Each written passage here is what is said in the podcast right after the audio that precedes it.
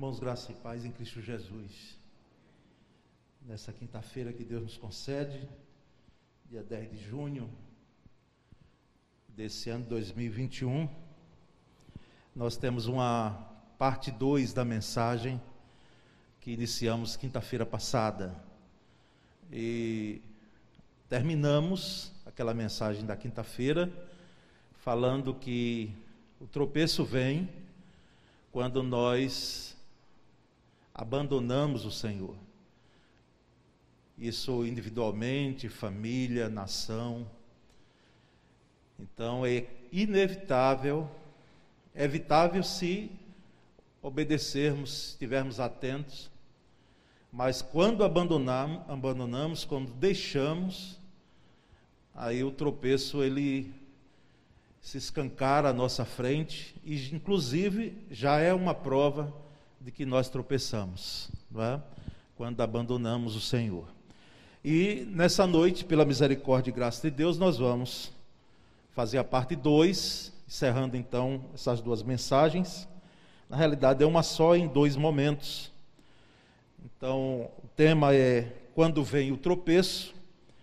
Na realidade, aí tropeço você entenda em alguns momentos como escândalo, porque tem esse significado de escândalo de queda. Então, são sinônimos para esse termo aí, quando vem o tropeço. Eu vou tirar essa máscara. Nós vamos ver hoje alguns aspectos, irmãos, em relação a esse quando vem o tropeço. Continuando essa palavra, e nós vamos citando os textos, não é? E os irmãos lerão aí também na tela. E se quiser, pode, é bom até manter a Bíblia aberta, porque você pode comprovar, ou analisar, aliás, a versão da tela com a versão da sua Bíblia, aí tem um termo aí que lhe ajude, não é coopere, embora nós vamos tentar trazer explicações em cima do texto. O primeiro aspecto em relação a quando vem o tropeço é que nós precisamos saber discernir as vozes e as propostas discernir vozes e propostas, de onde elas vêm, qual é o, na, qual é, o nascedouro delas. E esse texto de Mateus 16, 23, Mateus 16, 23 diz assim: Jesus se voltou para Pedro e disse: Afaste-se de mim, Satanás. Você é uma pedra de tropeço para mim. Considera as coisas apenas do ponto de vista humano e não da perspectiva de Deus. Então aqui nós temos esse primeiro aspecto. Precisamos discernir as vozes e as propostas. Porque é interessante notar que momentos antes, Pedro estava dizendo ao Senhor uma declaração maravilhosa. Porque Jesus perguntava o que é que os homens, inclusive vimos aqui domingo passado na na lição de escola bíblica. O que é que os homens estão falando de mim aí? O que é que eles estão dizendo sobre mim? E aí os discípulos disseram, dizem que isso é Elias, é, Elias já tinha sido trasladado, né? Outro João Batista que né, voltou, o judeu tinha tradições, viu? Eles tinham tradições que não se alinhavam muitas vezes com os conceitos do cristianismo. E ou qualquer outro profeta aí, e Jesus disse: E vocês, o que é que dizem? Aí o João Batista, inspirado, movido pelo Espírito de Deus, disse: O Senhor é o Cristo de Deus, o Senhor é o Messias, enviado do Senhor. Então, momentos antes ele dá essa declaração maravilhosa, e agora, tempo depois, ele, quando Jesus começou a falar sobre que era necessário ir até a cruz, era necessário ser é, crucificado e ele sofreria a penalidade de peso de Roma. Então, o próprio Pedro, esse porta-voz do grupo, chega para Jesus e diz: Senhor, para com essa conversa. Pare com isso. O Senhor não está falando bem aos nossos ouvidos, nós não estamos entendendo bem. Na realidade, o que Pedro está dizendo, pare com isso, porque isso pode é, nos deixar mais ainda temerosos em relação aquilo que nós almejamos do nosso Messias. Foi quando Jesus cita isso aqui. Né, Jesus se dirigindo a Pedro, ele disse: Afaste-se de mim, Satanás. Os comentaristas aqui, irmãos, eles chegam a, tratar de que a, um ou outro, em menor quantidade, é claro, que Pedro estava possesso, para poder Jesus dizer: Afaste-se de mim, Satanás. Mas é um caminho que nós não vamos tomar, tá certo? Eu, particularmente, não vejo aqui um caso de possessão. Pode ser, lembra daquela pregação que não sei se foi esse ano, sobre possessão e opressão? Lembram? Então, no mínimo aqui, a gente, para poder ser mais fiel ao texto, Pedro estava opresso, ele foi usado, ele fez com que a sua mentalidade, ou a sua boca, a sua voz, fosse voz de, de fato do diabo naquele momento, mas não no sentido de possessão, porque a possessão nós já vimos lá, os aspectos da possessão, e não se configura, é forçar demais o texto dizer aqui que Pedro estava possesso, é? ele estava com a mentalidade terrena, a mentalidade de um judeu que esperava que viesse mesmo o Messias e destronasse o poder romano que estava ali oprimindo a nação judaica. Então é nesse aspecto aqui que Jesus ele diz a Pedro para, ah, de fato, dirigindo-se a Pedro, porque também Satanás é quem estava planejando, arquitetando toda essa essa cilada aqui, essa armadilha para que Pedro caísse, de fato caiu, e fosse assim uma voz que não tinha nada a ver com o que o Cristo ia de fato cumprir, que era ir até a cruz. Então, nós precisamos discernir as vozes. As vozes. Lamentavelmente, nós falamos isso lamentavelmente, até a mensagem do domingo passado à noite, nós percebemos aqui que a voz de Jesus é diferencial. A voz de Deus é diferencial. E, lamentavelmente, algumas pessoas, e é possível que alguns crentes, se deixem permitir que a sua voz sejam vozes enganosas em determinado momento, se não vigiarem, se não observarem, se não se atentarem. Então é preciso que nós venhamos discernir essas vozes. E o próprio Cristo diz aqui: você é uma pedra de tropeço para mim. Não a Pedro, ele não estava se referindo a Pedro, ele estava se referindo a Satanás. Você é uma pedra de tropeço, ou seja, você é um enganador, você é um acusador. Quando ele se refere a Satanás, justamente ele estava trazendo isso a lume. Ou seja, você é uma pedra de tropeço bem antes desse momento aqui. Porque você já prometia lá e sem poder, de certa forma, cumprir tudo o que estava prometendo, era um, com que eu tivesse glória sem cruz.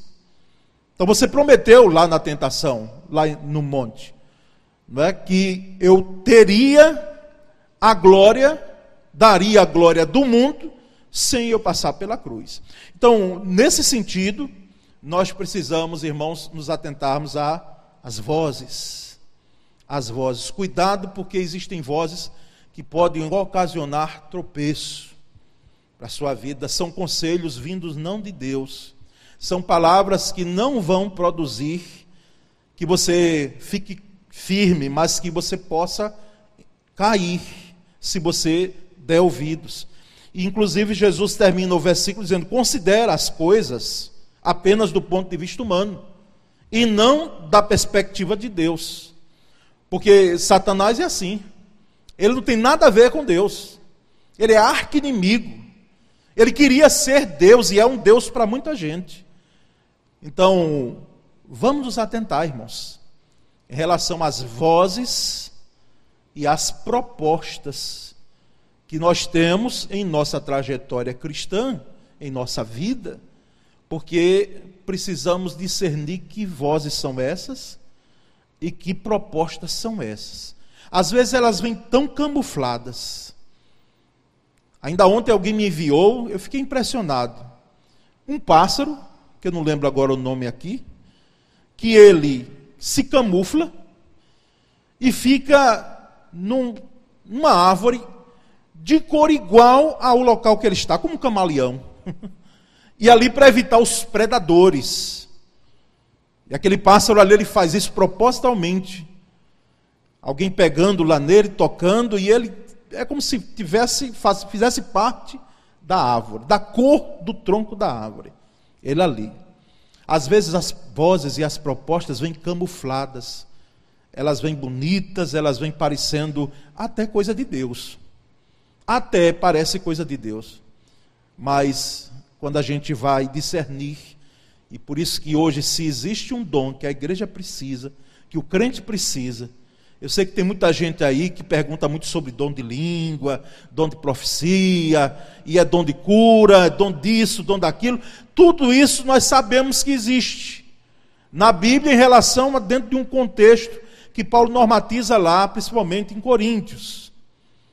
Mas, se existe um dom, sem desmerecer outros, que nós necessitamos tanto no tempo de hoje, é o dom do discernimento para podermos discernir, discernir que vozes são e que propostas são.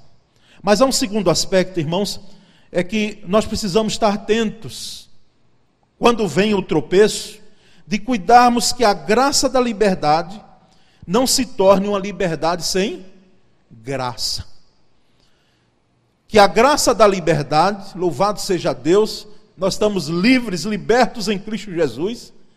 Essa liberdade não se torne sem graça. E o texto de 1 Coríntios 8, 9 foca muito bem nisso, dentre outros textos.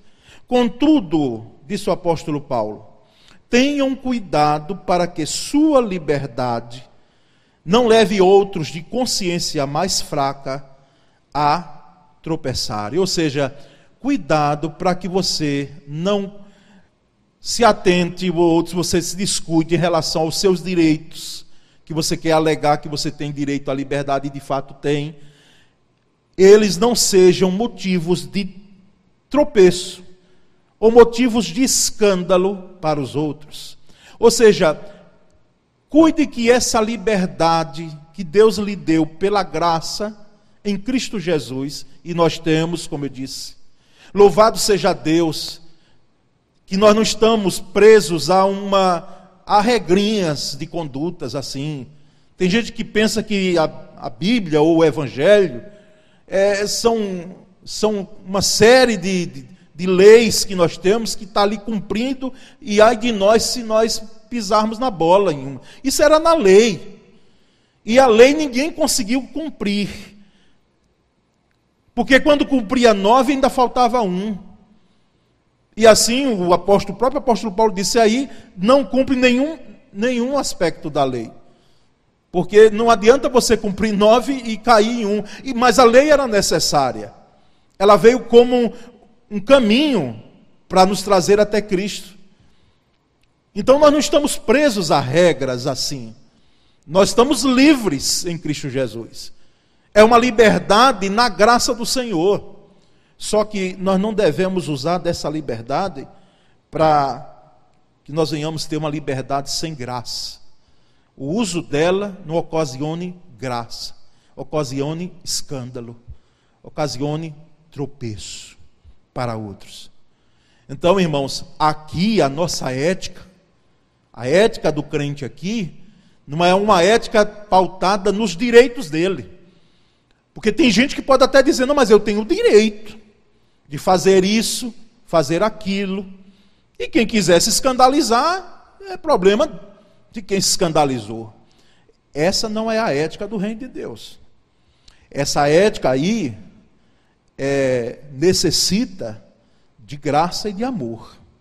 A ética do reino de Deus é quando eu, por amor a meu irmão, por amor ao meu irmão, que Cristo morreu por mim e por ele, eu muitas vezes deixe de exercer algum direito, olha que coisa terrível, né?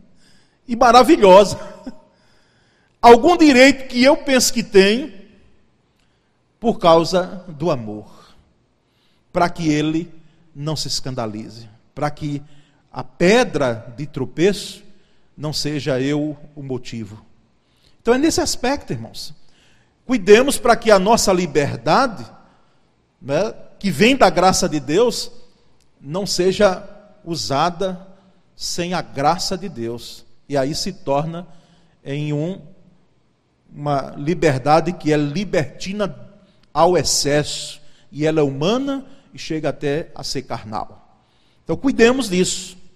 Aí seria necessário um estudo melhor que os jovens parece que estão propondo em relação à contracultura, não é? e eu espero participar, e que envolve alguns meandros aí. Porque as pessoas perguntam muito, não é? Perguntam muito em relação a isso. Nós percebemos que existem outros meandros aí, em relação a algumas condutas, que as pessoas elas se acham. Vou citar só uma aqui, não é? Só uma. Tem crente que não vê problema algum. Olha lá. Em você colocar uma cerveja dentro do, do, seu congelador, da sua geladeira, e ali você tomar em sua casa. Irmãos, acredita que eu já lidei com isso, né? Porque pastor lida com tudo quanto é não vê problema algum, está ali dentro da casa dele, tem até os argumentos, devido ao teu alcoólico da cerveja, etc. Só toma uma ou duas e vai. Eu não vou nem citar o vinho, não vou nem citar o vinho, embora não uso, mas não vou citar aqui. Vou pegar a cerveja porque já ouvi de mais de uma pessoa, porque esse pastor aqui que está falando para vocês só provou isso uma vez na vida, mesmo assim irado, porque viu um pai chegar numa ambulância e o pai saiu andando para um sítio e volta numa ambulância, para nunca mais andar, que foi meu pai. E ali, com raiva de Deus, irado um pouco de Deus, eu fui e tomei duas e fiquei com as pernas cambaleando, porque eu nunca tinha tomado aquele negócio. Mas há quem pense que não há problema algum em colocar. E aí? E aí alguém vai na igreja, na, na casa, né, num tempo que não é de pandemia, fazer uma visita e quando a liberdade é tal que ele pode, vai lá na geladeira e abre e vê lá. Isso é, meu irmão, usando isso aqui, não é?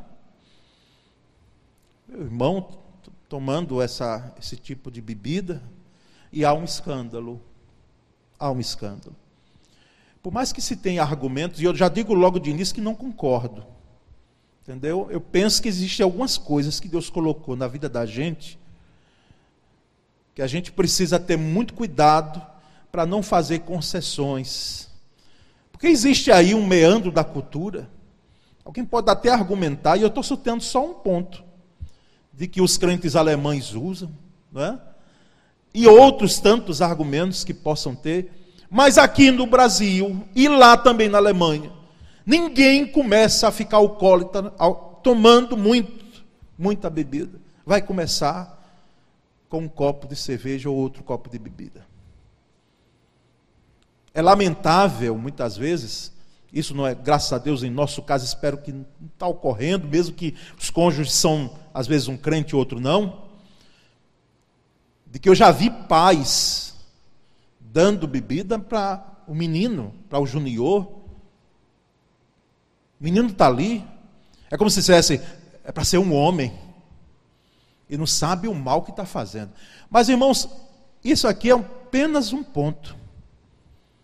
Apenas um ponto, porque daí vem outros, outras questões que não é o objetivo dessa mensagem, mas com quanto que venhamos a nos deter de que se a nossa liberdade que nós temos em Cristo está sendo usada para escândalo, é bom a gente repensar muito bem que tipo de liberdade nós estamos usando. Mas há um terceiro aspecto e último. Não seja motivo de tropeço, mas de edificação. Não seja motivo de tropeço, mas de edificação. 1 Coríntios 10, 32. Os textos são todos no Novo Testamento, como eu prometi na quinta-feira passada, como todos da quinta foram do Antigo Testamento. Não se tornem motivo de tropeço, nem para judeus, nem para gregos, nem para a igreja de Deus. Motivo de tropeço. Os judeus aqui, alguém interpretou judeus e gregos como fazendo parte da igreja. Na igreja existem, não é? Mas não é nesse sentido, não.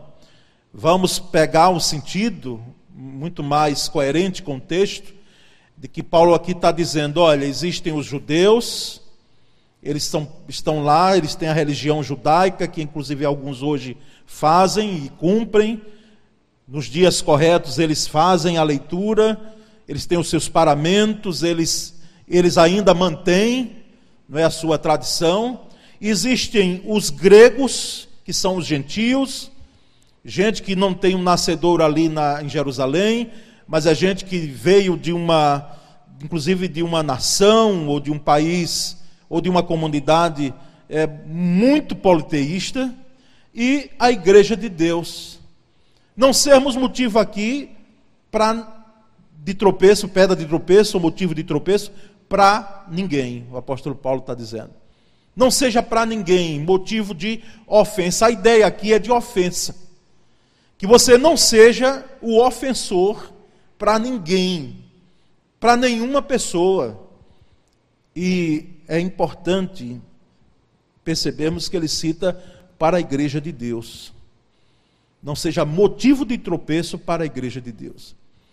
Nós reiteramos aqui que existem posturas, muitas vezes condutas, ações, práticas de alguém que faz parte da igreja de Deus, e quando elas chegam a serem cometidas e elas tomam uma proporção pública, nós percebemos, irmãos, que surge uma tragédia do ponto de vista eclesiástico e espiritual. E todos nós devemos nos cuidar nesse aspecto. Devemos nos cuidar. Porque aqui a palavra é muito clara: não se tornem motivo de tropeço. Para ninguém, nem para incrédulos, nem para religiosos, nem para a igreja de Deus. É possível que alguma ação nossa pode impedir, de certa forma, a ação da igreja, o testemunho que a igreja tem, a voz profética, não é que compromete, mas ela traz uma nódoa, a voz profética da igreja ela traz. Então, por isso que é importante nós nos atentarmos a isso. Não seja motivo de tropeço para a igreja de Deus. Mas, irmãos, dentro ainda dessa linha, nós temos ainda 2 Coríntios 6,3, que o apóstolo Paulo, no capítulo um pouco mais anterior, nesse capítulo 6, ele diz: Vivemos de forma que ninguém tropece por nossa causa nem tenha motivo para criticar nosso ministério. Que ninguém, ninguém tropece por nossa causa. É bom nós refletirmos muito sobre esse aspecto aqui, como igreja do Senhor. É bom cada crente aqui e os que nos acompanham, os que vão, vão ouvir essa mensagem, cada um reflita seriamente na sua há uma implicação médica, moral, irmãos, nessas questões que o apóstolo Paulo traz e que o próprio Cristo traz lá no Sermão do Monte, muito sérias. Então, que ninguém tropece por nossa causa. Que ninguém tropece por nossa causa. Nem tenha motivo para criticar o nosso ministério. É claro que ninguém é perfeito. A gente ouve isso muito, não é? Ninguém é perfeito. E de fato não existe gente perfeita. As críticas, elas surgem, inevitavelmente.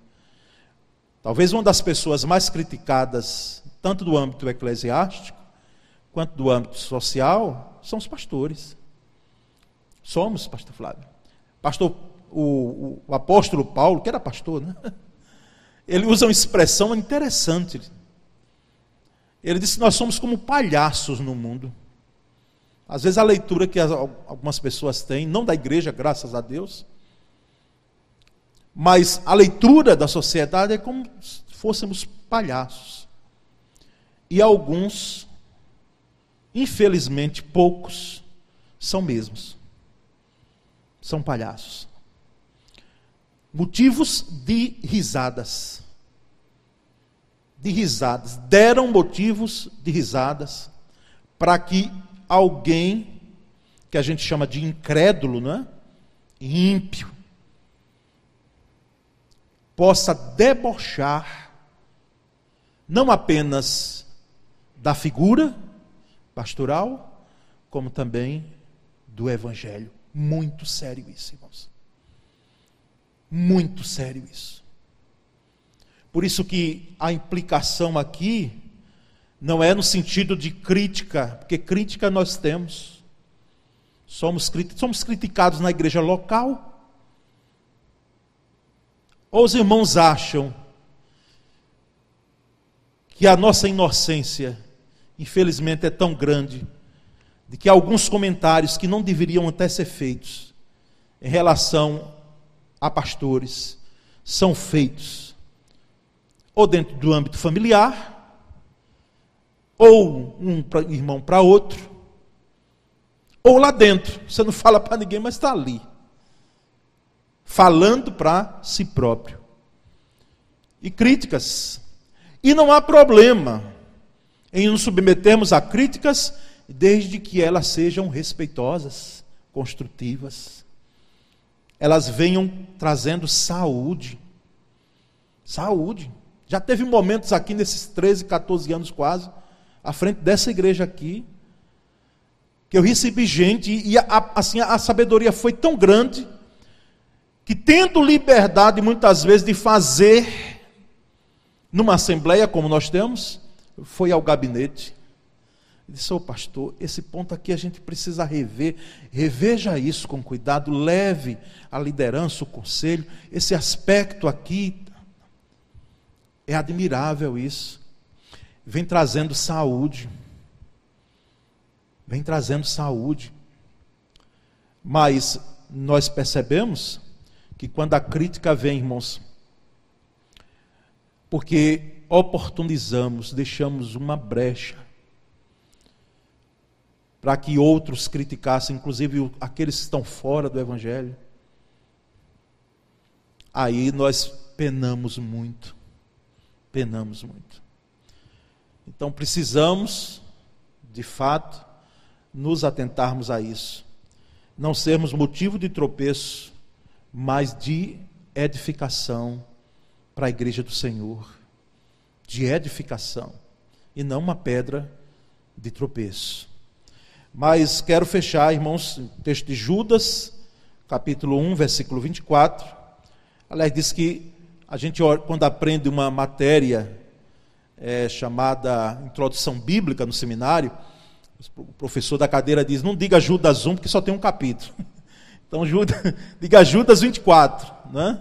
Diga só o versículo. Então, Judas 24, que só tem um capítulo, diz assim: Ora, aquele que é poderoso para vos guardar de tropeçar, olha que coisa maravilhosa, e apresentar-vos irrepreensíveis, com alegria perante a sua glória. E aí termina o texto de forma maravilhosa no versículo 25, enaltecendo ao Senhor. Não é?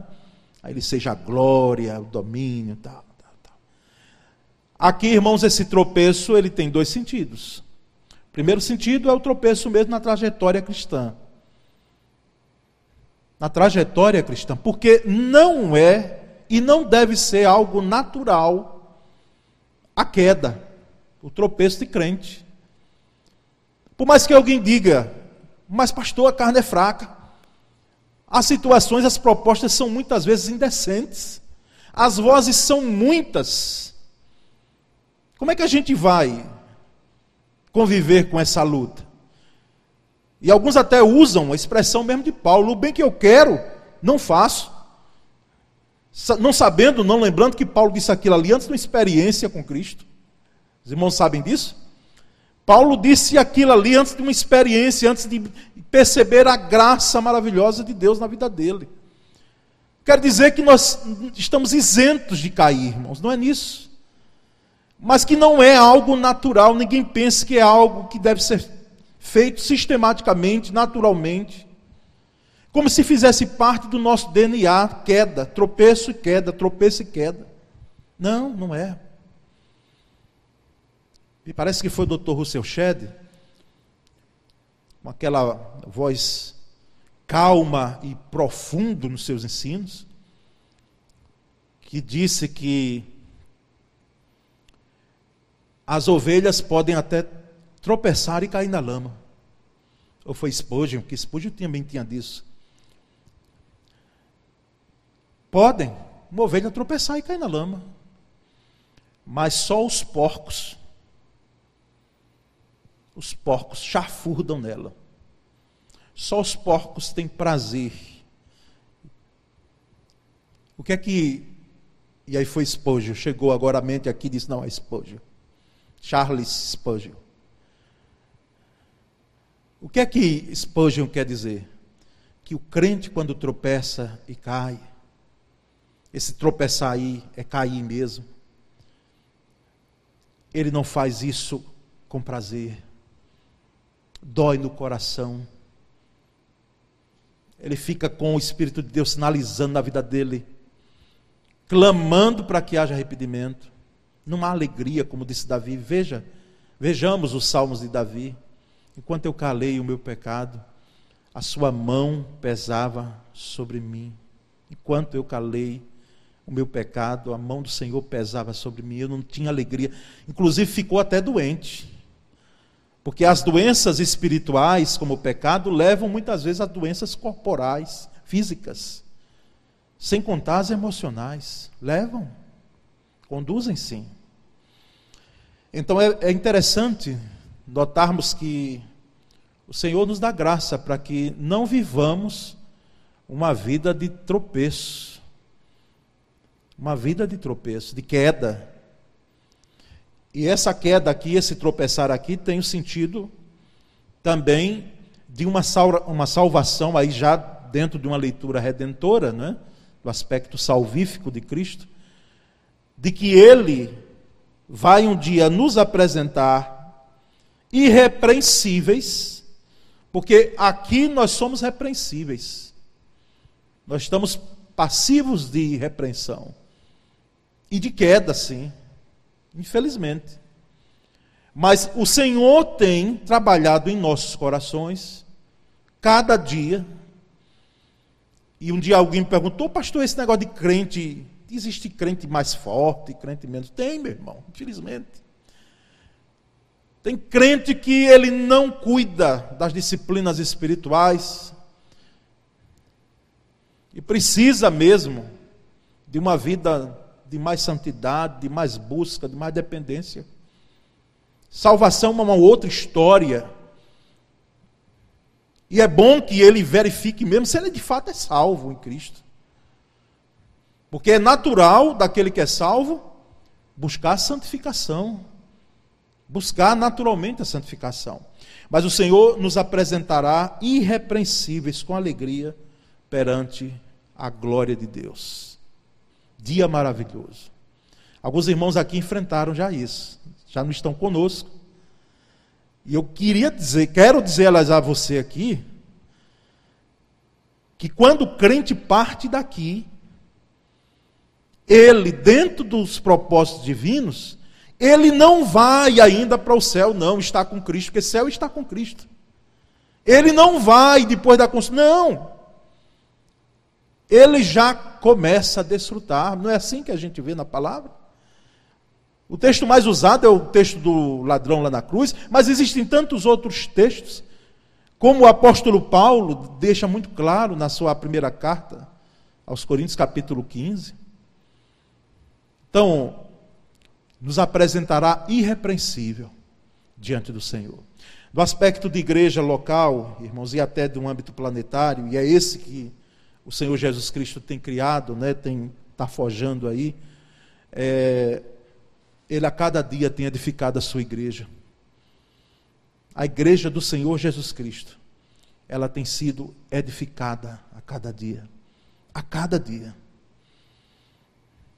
Eu já vi vários comentários, até assim, irresponsáveis, me permito esse termo, em relação à igreja.